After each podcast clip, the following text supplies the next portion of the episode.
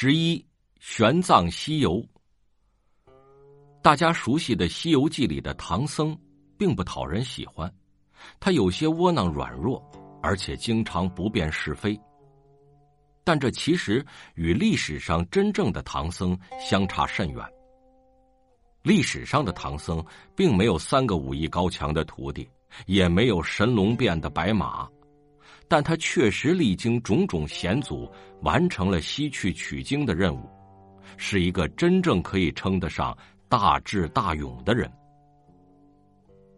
唐僧的原名叫陈一，出家之后的法号是玄奘，后来因为他精通佛学的经律论三藏，所以也被人们称为唐三藏。玄奘出生在隋文帝的时候。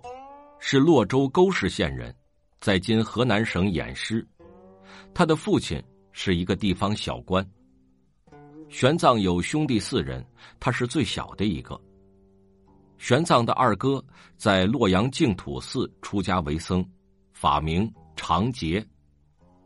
玄奘小的时候跟随二哥学习佛经，也有了出家的志愿。公元六百一十二年，隋炀帝杨广。命大臣郑善果在洛阳主持度僧。当时隋朝的皇室杨家信仰佛教，所以朝廷每年会挑选一些有佛学资质的人出来为他们剃度，由国家供养。这一年的剃度名额有二十七个，竞争很激烈。玄奘当时十三岁，年纪太小，并不符合规定。于是他找到了郑善果，表明了出家的愿望。郑善果见他气宇不凡，就问了他一些佛学的问题，玄奘对答如流。郑善果觉得他很不一般，就问他：“你为什么要出家？”玄奘回答说：“我想要远照如来，近光以法。”郑善果被这个怀有远大理想的少年打动了，于是。破格录取了他。玄奘出家后，和二哥一起在净土寺修行，学习《涅盘经》和《大乘论》。后来天下大乱，玄奘又和兄长一起开始了游学。他们先后到过现在的甘肃、四川、湖北、山西等地，走遍了半个中国，拜见那些老一辈的僧人。玄奘先后又学习过《社论》《皮谈》《发智论》《律部》《诚实论》《俱社论》《摄大乘论》。学的越多，他越感到困惑，因为这些大师讲的都是经典，观点却有很大的差异，让人弄不清到底该依从哪个。为了弄明白佛经的真意，同时为将更多的佛经传到中国。玄奘有了去天竺求取佛经的想法。玄奘其实并不是第一个去天竺求经的人。汉朝佛教传入中国之后，到南北朝时期已经十分兴盛。从东汉的时候开始，天竺的佛经原文传入中国，有很多僧人从事佛经的翻译。原文的佛经。往往由梵文写成，这是种古老的文字，并不容易理解。翻译者还发现经文中的很多意思用汉语并不好表达，于是佛经中出现了很多音译词、新造词和一些特殊的语法。这样的佛经传了几百年之后，由于文字变迁，后来的僧人往往已经很难读懂。他们根据自己的理解解释经文，自然出现了分歧。于是佛教出现了各种不同的流派，互相争辩，但谁也说服不了谁。有识之士早就认识到这个问题，所以在两晋南北朝前往天竺取经的一直不乏其人。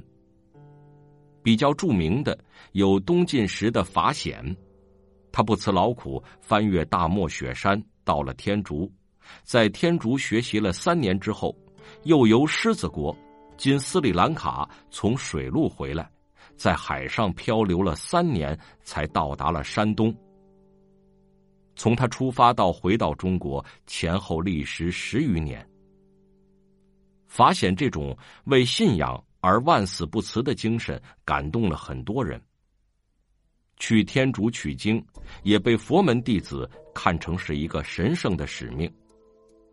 在法显之后，还有上百名僧人去过天竺，但能够回来的只是一小部分。在《西游记》中，唐僧是唐太宗的玉帝，他的取经得到了唐太宗的大力支持。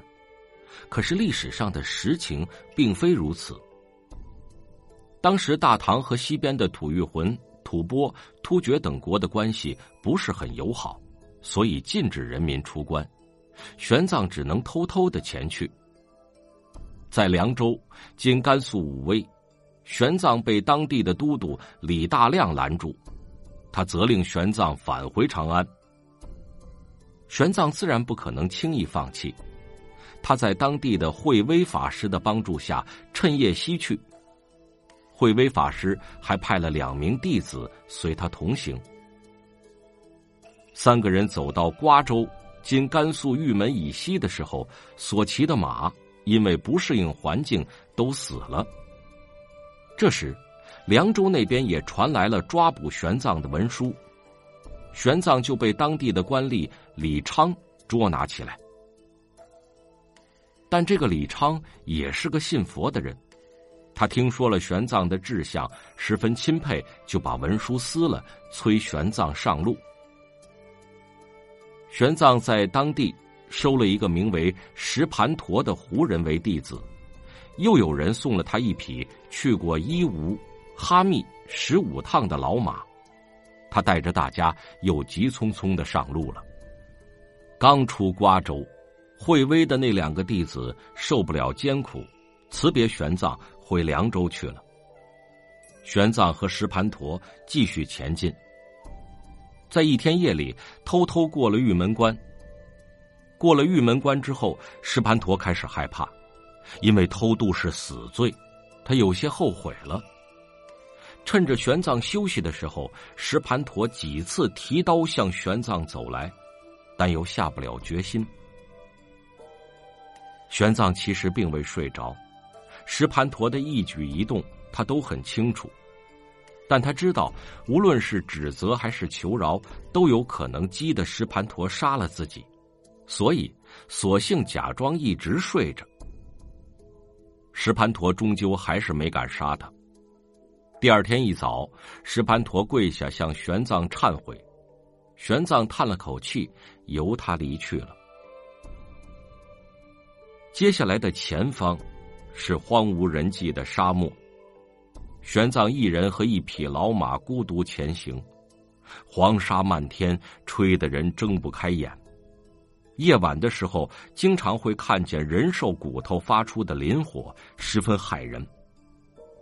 刚出边关，还有一些哨所，要不是守卫的人也信奉佛教，玄奘早就死在他们的剑下了。过了哨所。前方是八百里的沙河，《西游记》中的流沙河是水河，什么都浮不起来。这里的沙河却是流沙，上无飞鸟，下无走兽，也几乎见不到水和植物。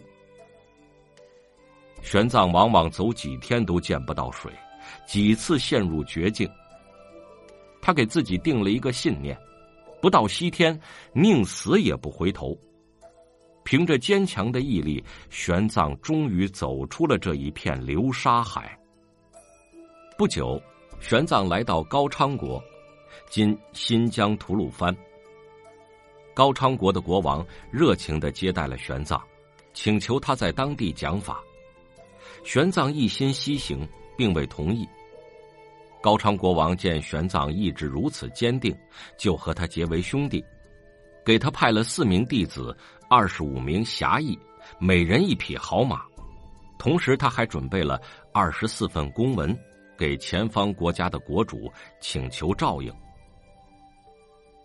有了高昌国王的赞助，玄奘之后的路途不再那么孤独，但还是同样艰苦。